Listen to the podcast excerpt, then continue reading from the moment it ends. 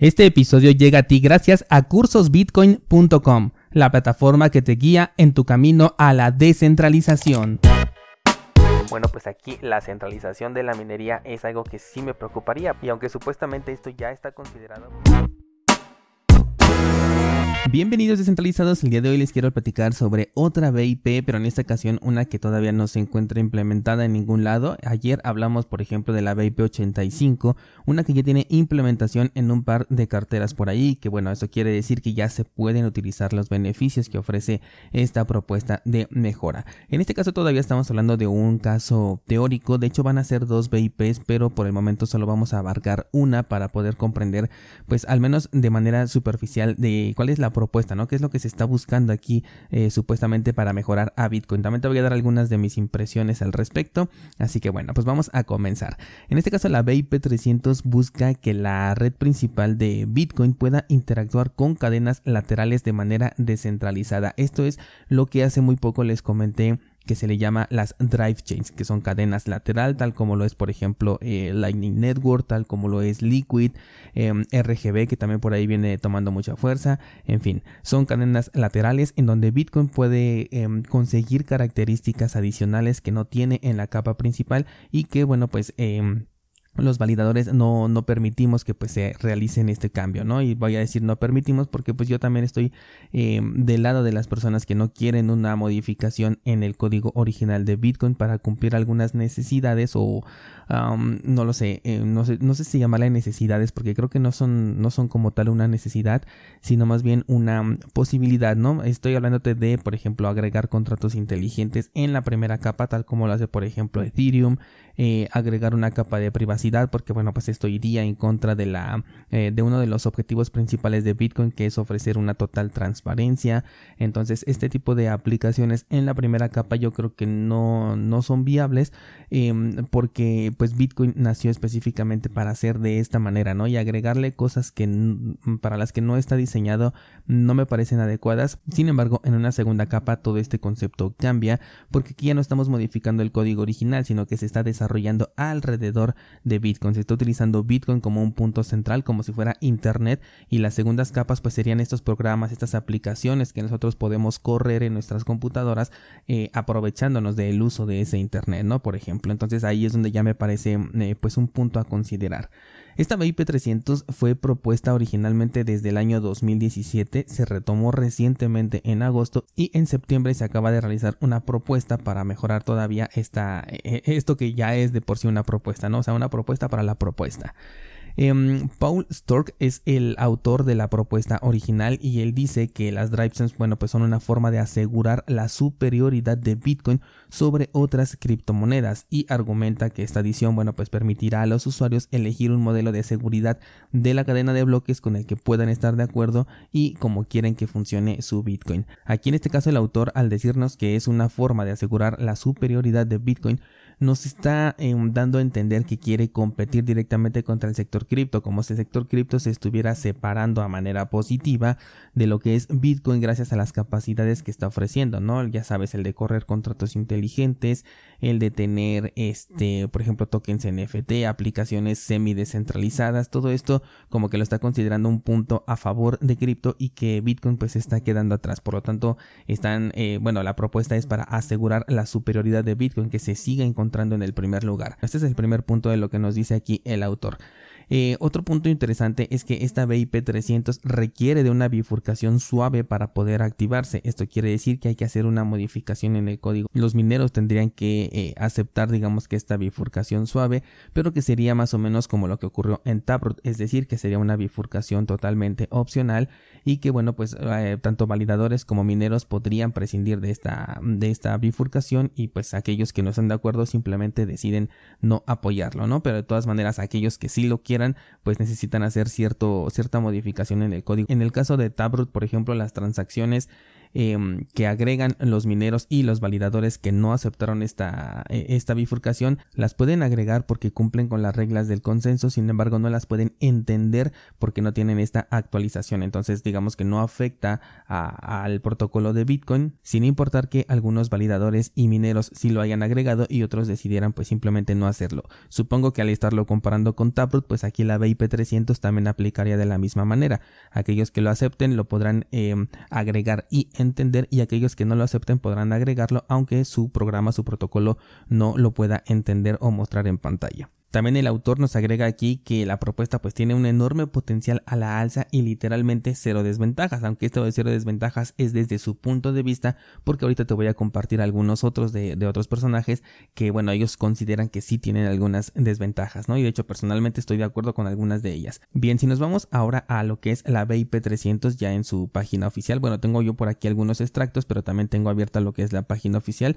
Todos estos recursos te los voy a dejar en las notas de este episodio por si los quieres pasar a checar, ¿vale? Aquí en la BIP 300 se nos explica entonces que las transacciones no se van a firmar mediante una clave criptográfica como sucede normalmente en Bitcoin, sino que en cambio se van a firmar a través de un hash power, es decir, del poder de minado que existe en Bitcoin. Y esto funcionaría más o menos como una multifirma. El ejemplo que nos ponen es de 13.150 em, de hash power de 26.300, en donde cada bloque pues es una nueva firma. Es un proceso bastante lento de hecho, ¿eh?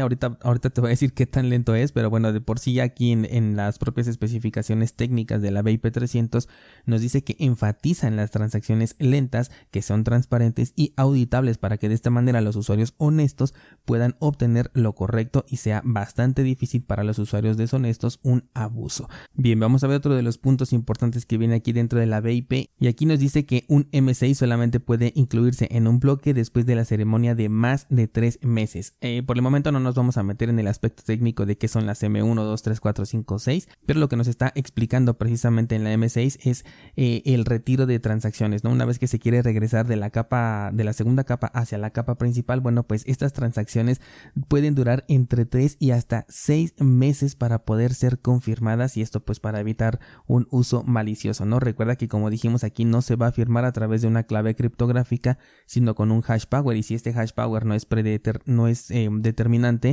pues entonces eh, se, repite digamos que este proceso, por eso puede llegar a tardar entre 3 y hasta 6 meses en poderse liberar los fondos de la segunda hacia la primera capa. Personalmente veo esto pues bastante inconveniente, ¿no? Se me hace demasiado lento, o sea, si de por sí ya decían que Bitcoin era lento con 10 minutos, imagínate que ahora vas a tener que esperar más o menos de 3 a 6 meses para poder sacar los fondos. Esto no sé precisamente si se trata a nivel de usuario o a nivel de, de los desarrollos, ¿no? De que si por ejemplo ellos quisieran hacer un un, tirón de alfombra o algo por el estilo, bueno, pues tengan que pasar por todo este proceso. También tengo por ahí una preocupación alrededor del hash power, pero bueno, ahorita llegamos a ello.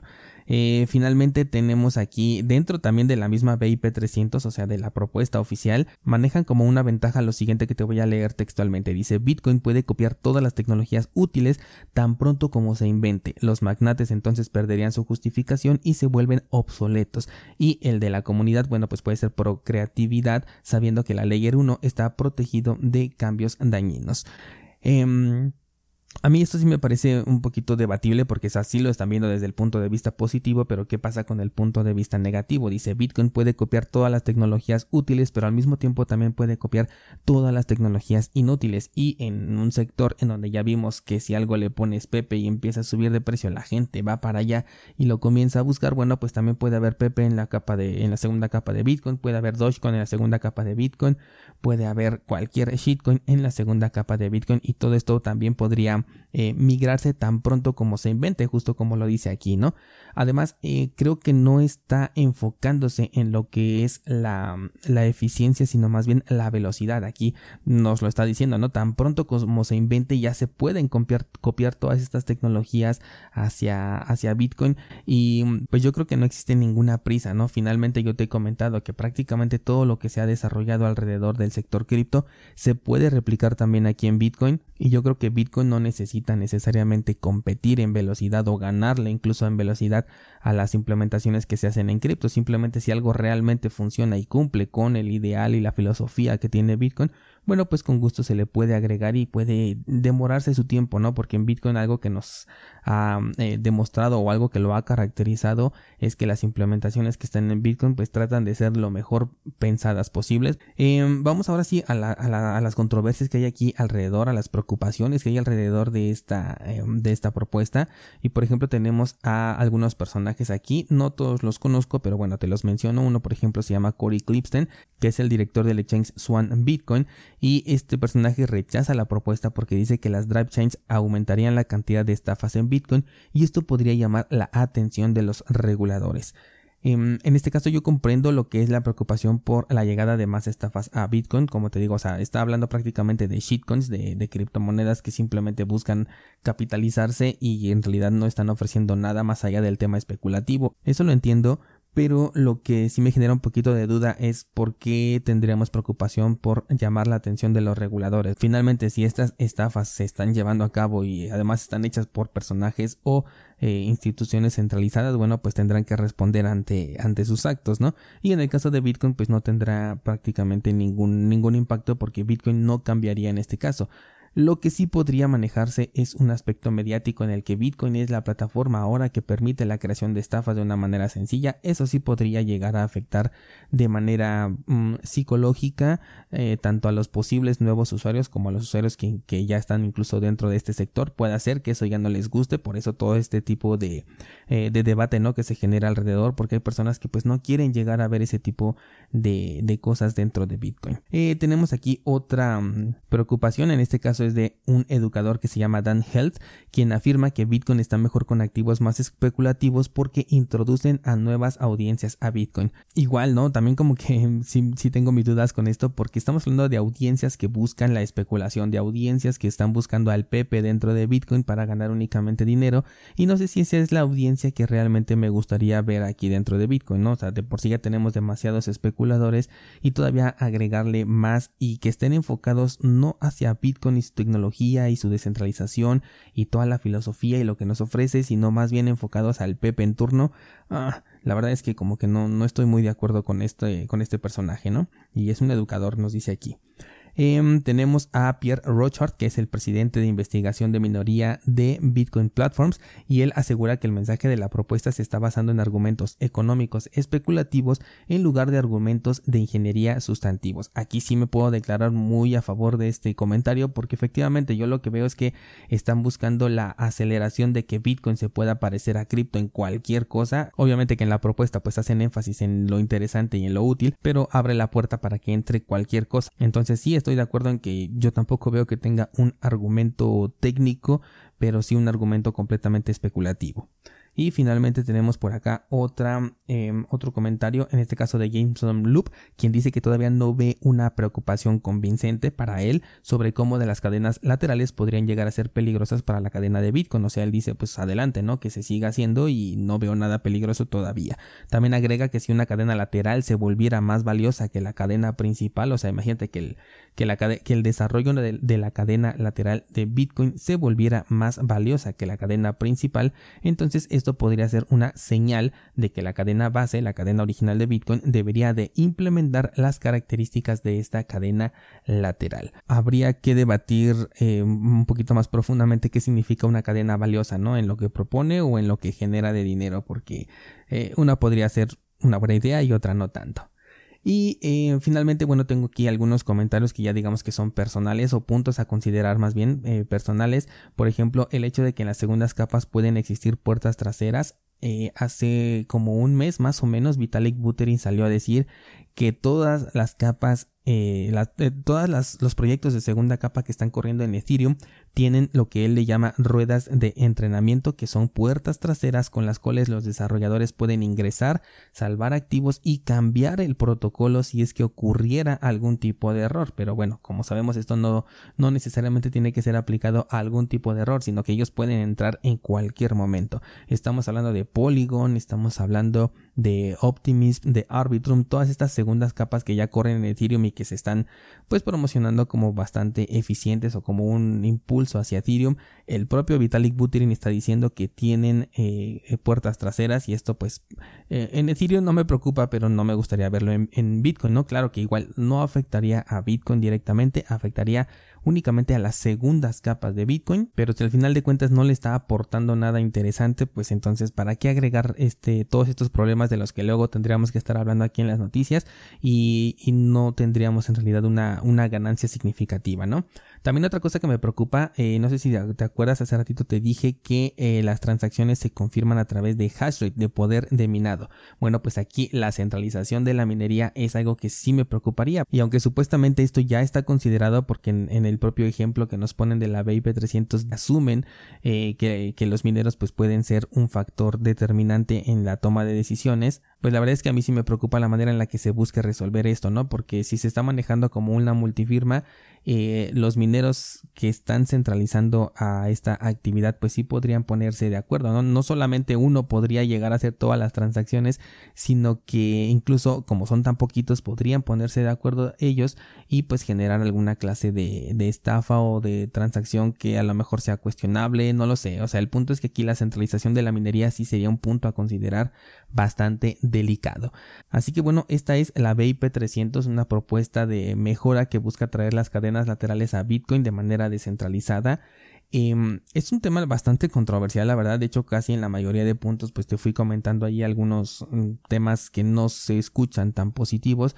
Pero por otro lado, si esto se puede llegar a aplicar sin la necesidad de hacer un cambio en el código de Bitcoin, es prácticamente inevitable. De hecho, te lo mencioné hace un par de semanas en un episodio, ¿no? Que se llamaba Las Drive Chains son inevitables. Porque si no modifican el código de Bitcoin, bueno, pues es como Lightning Network, como RGB, como Liquid, todas estas eh, segundas capas, pues están allí y no hay nada que las pueda, que las pueda limitar. Y también eso me parece interesante, ¿no? Es parte de que Bitcoin sea libre en el desarrollo alrededor, pero ya si te quieres meter con el código, bueno, pues ahí ya tienes que pasar por el consenso. Así que considero que sería una opción muchísimo más sana. De hecho, por ahí también creo que se me olvidó mencionar el, el oráculo Creo que no lo agregué, pero lo tengo yo de este lado. ¿Quién lo había? ¿Quién lo había dicho? Aquí está. Es un usuario que se llama Maxim Orlovsky, quien dice que él tiene, bueno, pues un oráculo en el cual puede verificar el resultado de la capa, de la segunda capa y que, bueno, ya sea el poder de minado el que verifique toda esta información. Esto quiere decir que a través de este oráculo ya no tendríamos que hacer esta esta bifurcación suave, ¿no? Me parece, te digo, interesante cuando las cosas se hacen de, de esta manera. No confío todavía mucho en lo que son los oráculos, creo que son bastante centralizados, pero finalmente es una solución alterna que no toca el código de Bitcoin y eso para mí es más importante. Y bueno, creo que eso sería todo. Recuerda dejarme tus comentarios o podemos platicarlo en el grupo de Discord. Tienes toda la información en las notas de este programa por si quieres profundizar en el tema de la BIP 300. Eso sería todo por el día de hoy. Muchas gracias y hasta mañana.